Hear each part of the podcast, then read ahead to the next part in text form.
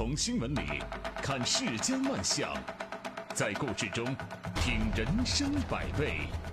正涵读报，欢迎您收听正涵读报。在我们节目播出的过程当中，欢迎您通过微信与我们保持互动，就我们的节目内容发表您的观点。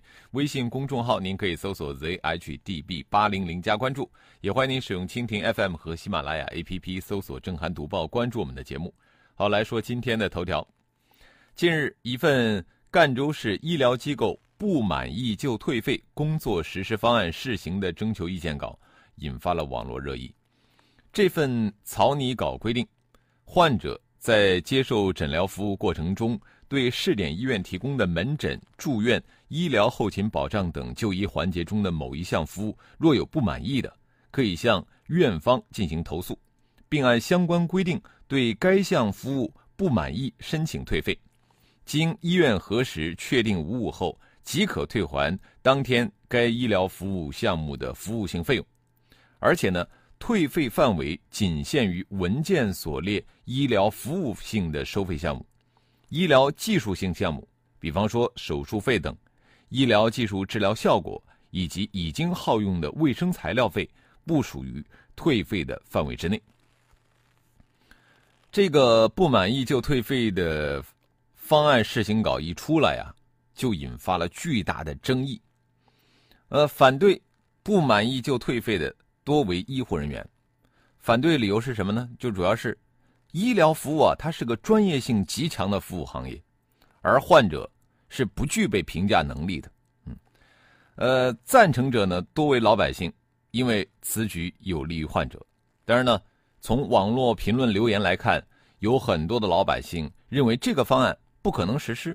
那因为觉得呢，很多老百姓爱占小便宜。那如果说这个方案一实施啊，呃，肯定都得去退费，肯定都不满意了。其实啊，医疗不满意就退费，它不是一个什么新鲜事物。在多年以前，上海杨浦区妇幼保健院就推出了特色服务：病人不满意免收住院费。河北香河人民医院二零一五年发布二十项服务承诺，其中第一条就是病人不满意免收住院费。二零一四年，江西赣州市第五人民医院也推出了不满意就退费的服务。所以说呢，评价上述方案呢，我们应该先看一看这些医院的实践效果。资料显示，这个上海杨浦区妇幼保健院实施之后，没有一例投诉服务态度问题的，病人的满意率上升到了百分之九十七点九二。赣州第五人民医院试行以来，也没有发生过任何无理要求退费的情况和纠纷，反而呢，通过这个工作举措，该院的医患关系得到了改善，医疗服务质量也得到了提升。就是事实说明，医疗不满意就退费是利大于弊，具有积极的意义。这种方案完全可以去实施和推广。不满意就退费的征求意见稿一出来，呃，引发了一些医疗工作者的不满，这些。急着反对的人，恐怕存在着很大的误读。他们忽视了重要的一点，就是不满意就退费啊，并非适用于所有的医疗项目，而且要经过院方的审核。你比方说，手术费不包含在这里边，担心病人因为手术结果不理想就退费，那是不存在的。类似的医疗技术性项目，还是专业优先，不会啊拿这个结果呢倒推服务的好坏。医疗服务。虽然有它的特殊性，但它毕竟是一项服务。现实当中，由于服务意识欠缺造成的纠纷甚至伤医事件不胜枚举。很多案例都表明，当患者的疑惑没有得到解答，只是感受到医生的说一不二或不耐烦，那么一旦医疗结果不令人满意，很容易发生冲突。说到医疗结果，即使医生水平再高，也一定会有令人遗憾的情况出现。那么，赣州当地试水目的恐怕就在于试图以经济手段扭转医护人员服务质量不高的现状，去改善患者的就医体验，最终让医患关系更加和谐。医学之父希波克拉底曾经说过：“医生有三大法宝：语言、药物和手术刀。”你看，排名第一的是什么？是语言。因为啊，那是对医患的安慰。病人是无知的，对病情无知，对医学无知，对未来无知，在痛苦之际求助医生的时候，那些对病情和治疗方案的详细讲解尤为重要。哪怕只是一句安慰和鼓励的话语，作用有的时候都不亚于手术刀。而反观现实，在医院里边，见病不见人的现象并不少见。人文精神的缺失，的确是造成医患冲突的重要原因。因此呢，赣州的试水。其实是有的放矢，那未必不是一次有益的尝试。由郑涵创作并演播的长篇小说《闪回》已经在蜻蜓 FM 上线，欢迎登录蜻蜓 FM，搜索“闪回”，关注收听。改善医患关系很难，呃，但是难也要迎难而上，是吧？所以说，我们在这儿为这个赣州的卫生部门呢点个赞。接着呢，我们要为上交所的处罚点个赞。上海证券交易所日前发布了关于对浙江祥源文化股份有限公司、西藏龙威文化传媒有限公司以及有关责任人予以纪律处分的决定，宣布对黄有龙、赵薇予以公开谴责，并公开认定黄有龙、赵薇五年内不适合担任上市公司董事、监事、高级管理人员，对他们进行封杀。赵薇夫妇。两次受罚，都和高杠杆收购万家文化有关。拿着六千万的自有资金收购市值百亿的公司近三成股份，资金缺口靠银行信贷，这种高风险的加杠杆行为，无异于是空手套白狼，严重的影响了市场的秩序。这个收购过程当中的违规，让万家文化的股价犹如自由落体一样下跌，让股民和投资者蒙受了巨大的损失。所以说，站在投资者和股民的角度来看，赵薇夫妇被处罚那是一点儿都不冤。在行政处罚之外，赵薇夫妇现在也已经成了民事诉讼的被告，将面对四百多位股民的索赔诉讼。经历过这次风波呀，赵薇女版巴菲特的股神人设已经彻底崩塌了。一方面，这说明资本市场的运行规则对所有人都是一视同仁的啊，违规那就要受罚。另外一方面呢，对明星涉足资本圈也是一个提醒，就是你不能把娱乐圈聚集的影响力当做割韭菜的工具，要对投资者负责，更要对资本市场上的广大股民负责。空手套白狼，只会自食其果。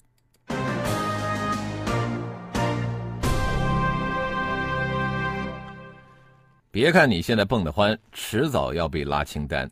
这出来混都是要还的，何况是犯罪呢？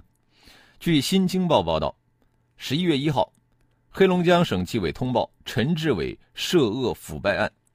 据披露，一九九三年一月，在海陵市检察院工作的陈志伟，因在歌舞厅与人争抢麦克风，拔枪射击，打中了女歌手艾夫，致其死亡。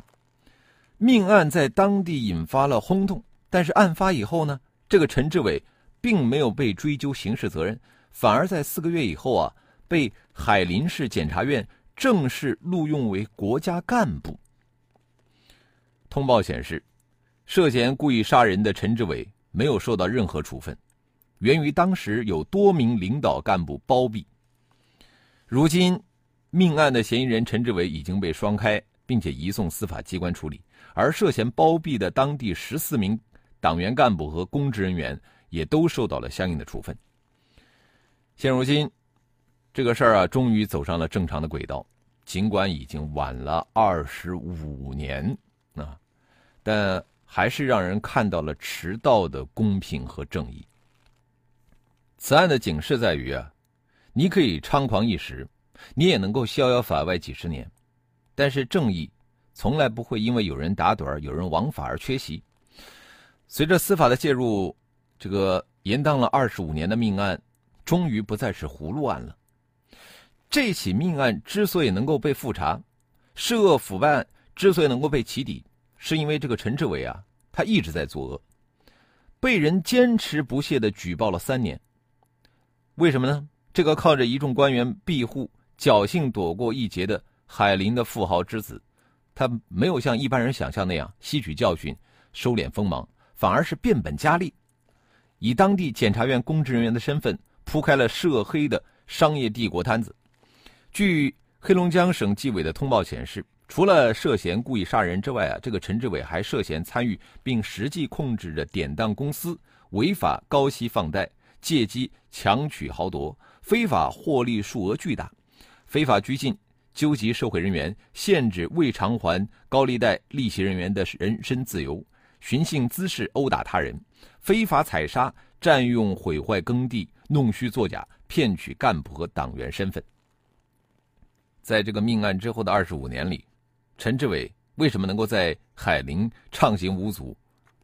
无论是高利贷，还是非法拘禁，亦或是寻衅滋事、非法采砂，哪一件事情都足以把他送进监牢，但是他却一直安然无恙，足见啊当地的政商土壤的板结程度之严重。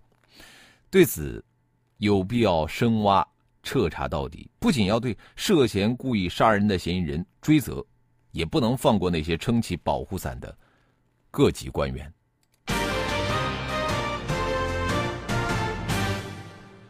陈志伟这个事儿呢，有关部门一般都不愿意媒体报道啊，为什么是丑闻嘛，是吧？愿意报道什么类型的新闻呢？那就是表扬啊或者歌颂型的。十一月十九号，安徽省政府采购网上发布了一则采购公告，引发了网友的热议。这个公告显示。阜阳市颍州区扶贫办以六十万元的预算采购脱贫摘帽专题宣传片一个眼看着脱贫摘帽的贫困县区，动用六十万拍宣传片引发了无数网友的质疑：这么多钱，你还不如直接拿去扶贫呢？一个扶贫办啊，呃，豪掷六十万去拍一个宣传片让公众啊觉得极其不协调，毕竟啊，扶贫资金太过宝贵了，每一分钱呢都应该用在刀刃上，尤其是进入到了最后的攻坚期，啊，要帮扶的都基本上说是贫中之贫、困中之困了。那么这些钱呢，就由不得大手大脚。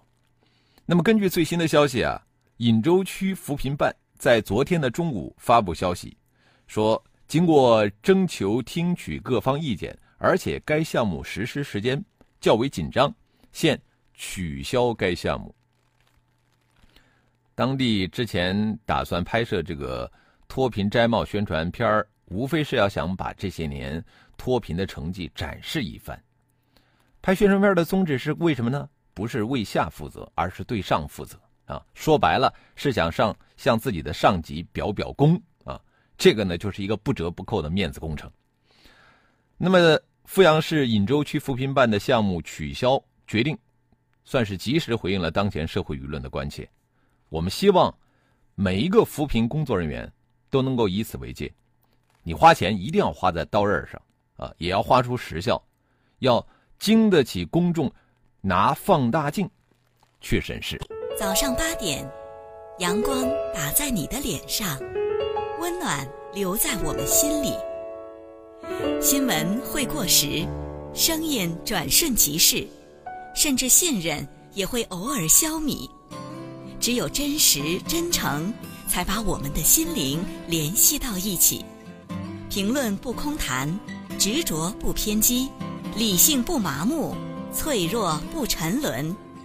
日子在交织着泪水和欢笑中匆匆流逝。日子。也在交织着担忧和希望中匆匆走来。正涵读报，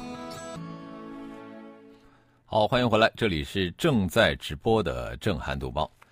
呃，接着我们继续来看微信平台啊，陈他说，人的一生有几个二十五年呢？还有土豆说，这个制度人性化可以尝试，问题肯定会有，结果不一定。上善若水，他说改革和改善同步，支持这个改善就医体验的做法。呃，我现在去看医生，这个经常是一两分钟就把我打发了，连多给我解释一句都嫌烦，这哪里是以病人为本呢？水晶庄主说，通过买家评价机制来倒逼卖家自我提升，这类呃类似电商的逻辑，对于改善医疗服务不适用。医护人员有自身的知识优势和职业骄傲，动不动。就把它交给外行人去评价，只会激起反弹，适得其反。嗯，对，现在这也是一种呃呃很多人的这个观点啊。老顽主说：“我们错怪了容嬷嬷近二十年，容嬷嬷没有扎错人呢。”啊，这个还是说的赵薇那个事儿啊。木子李说：“公众场合杀人，却当了官，还当了二十五年，而且越当越大，越活越好。东北真的是一个神奇的地方。”还有前段时间的两次越狱啊，不是针对东北人，就是针对东北这个奇葩的环境是如何造成的。呃，小邹说迟到了二十五年的正义哪里还谈得上是正义？而且还只是区区的双开，呃，这种人枪毙一百次都不为过。可能小邹你在听我们这个读报的时候没有听完整啊。我们刚才说了，不只是双开啊，现在已经移送司法机关啊。这个布加迪说，陈志伟案再次告诉世人，正义也许会迟到，但绝不会缺席啊。敢问，敢问苍天饶过谁？人间正道是沧桑。好，我们也欢迎更多的朋友可以就我们的节目内容来发表您的观点。微信公众号您可以搜索 zhdb 八零零加关注。我们继续来读报。呃，前面说到的这个扶贫办要花六十万表功，其实他们的心理我们可以理解啊。呃，扶贫办工作了那么长时间，总得让自己的上级知道自己干了些什么吧啊。实事求是的说，扶贫这些年真的进步很大。那我们接着说的食品安全。进步如何呢？据报道，南京有些宰牛作坊曾采用给活牛注水的手法增加牛肉的重量。最近呢，因为南京周边查的严，这个注水牛作坊呢，现在转移到了安徽的全椒和莱安两地，注水的手法更加残忍。附近的村民每天都能够听到这个牛彻夜的惨叫。记者调查发现，大量黄牛被。使用塑料水管插在鼻孔中注水，注水长达十二小时，约注水一百二十斤。现场有的牛流泪下跪，啊！目前呢，南京警方已经查处了屠宰点。虽然说隔着冰冷的屏幕和万水千山，这样的新闻也让人读出了残忍的这个血腥味儿。牛的流泪下跪，也许是一种本能的生理反应，和人的这个流泪下跪啊不可同日而语。但是牛被注水时的痛苦，一定是真实而剧烈的。在福利屠宰建成共识的今天，这种给活牛注水的残忍做法和现代文明背道而驰。而且，给活牛注水不只是残忍，更涉嫌违法犯罪。它已经践踏了食品安全的底线。早在二零一三年一月。中央电视台的焦点访谈节目就曾以“问水牛横行到何时”为题，曝光了当时河北无极县部分村庄私屠滥宰的问题，大量注水牛肉流入市场一事。啊，当时也是引发了广泛的关注。特别是新食品安全法实施之后，多地注水牛肉案被查获，不少屠宰作坊的老板因为涉嫌生产、销售伪劣产品罪锒铛入狱。严刑峻法。为什么震慑不了注水牛肉？南京这次多部门配合跨省执法，既是对不法分子的震慑，也是对涉事监管部门的提醒和督促。这个注水牛肉屡禁不止，其实也从一个侧面说明，推广福利屠宰和动物福利立法应该加快步伐，对动物进行临终关怀，不是矫情，啊，而是文明进步的一种体现。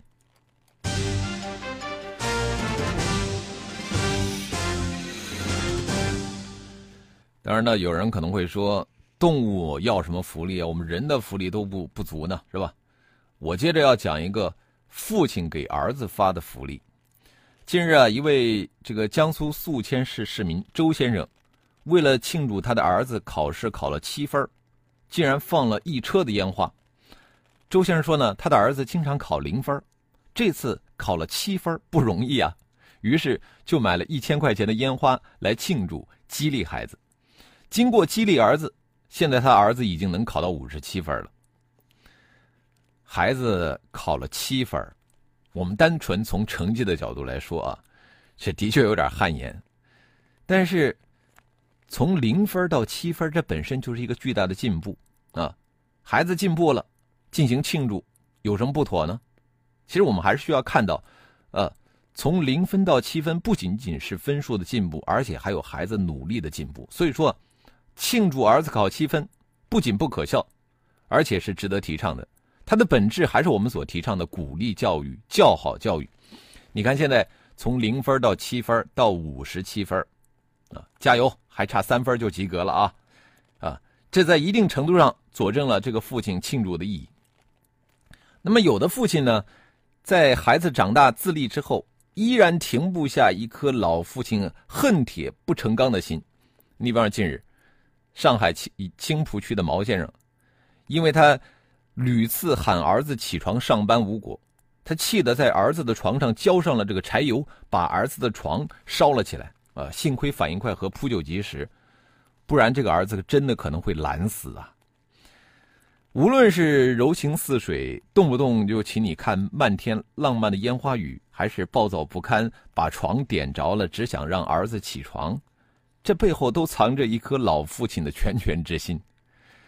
古有孟母三迁，今有老父亲放火，这个父亲的爱啊，都是那么的硬核啊。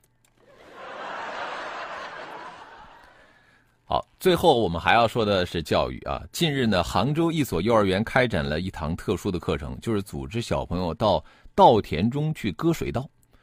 秋雨中，这个小朋友们戴着头套、手套，拿着小镰刀，在田里边收割水稻。收割水稻的照片和视频在网上热传。活动结束之后呢，小朋友们领到了两斤新米，体会粮食的来之不易。看着这些全副武装在稻田里忙忙碌碌，但是动作又十分稚嫩的现代小农夫，给人的第一感觉是很新鲜、很稀奇。我们再深入想想，就会明白幼儿园的良苦用心，也明白这种割稻式教育所具有的多重现实意义。那么，对于现在绝大多数城市里的孩子来说，不管是幼儿园的还是中小学的，都离这个农业劳动啊太远了，啊。再进一步说，别说是孩子，那就是为人父母者，也同样远离了农业劳动。我们远离农业劳动，我们就会和农业、农村、农民逐渐的疏远，就会和养育我们的土地逐渐疏远，也会和大自然逐渐疏远。最后，我们可能只剩下单薄的乡愁。呃，供我们逢年过节的时候感叹一下、怀念一下。我们经常强调从娃娃抓起，现在有观点认为，什么都从娃娃抓起，会不会把娃娃抓坏了？呃，但是我不得不说啊，就是对土地的亲近，对粮食的亲近，我们真的只能从娃娃抓起。我们不但要组织孩子们下田去割稻，而且呢，还应该让孩子们去参与。春种秋收的全过程，这不是要把他们培养成农民，而只是要让他们通过这种接地气的教育，对农业劳动、对农村的现状有一个基本的认识了解。相信绝大多数学校是具有这种条件的，关键是看我们是否具有这种意识。割稻式教育的价值和意义当然有很多，除了我们前面提到的可以培养孩子对农村和土地的感情，还可以让他们了解粮食的来之不易，珍惜餐桌上的饭菜，不要浪费粮食和蔬菜。这样接地气的教育效果必然是远远好于老师和父母的说教。令人欣慰的是，杭州这所幼儿园的活动呢，得到了绝大多数家长的支持，说明。家长是极其愿意让自己的孩子亲近土地、亲近粮食和蔬菜的。那么，我们的教育者何不积极行动起来，给教育补上农业劳动这重要的一课呢？好了，今天的读报就到这里。更多的交流，请您搜索微信公众号 zhdb 八零零加关注，也欢迎您使用蜻蜓 FM 和喜马拉雅 APP 搜索“震撼读报”。关注我们的节目。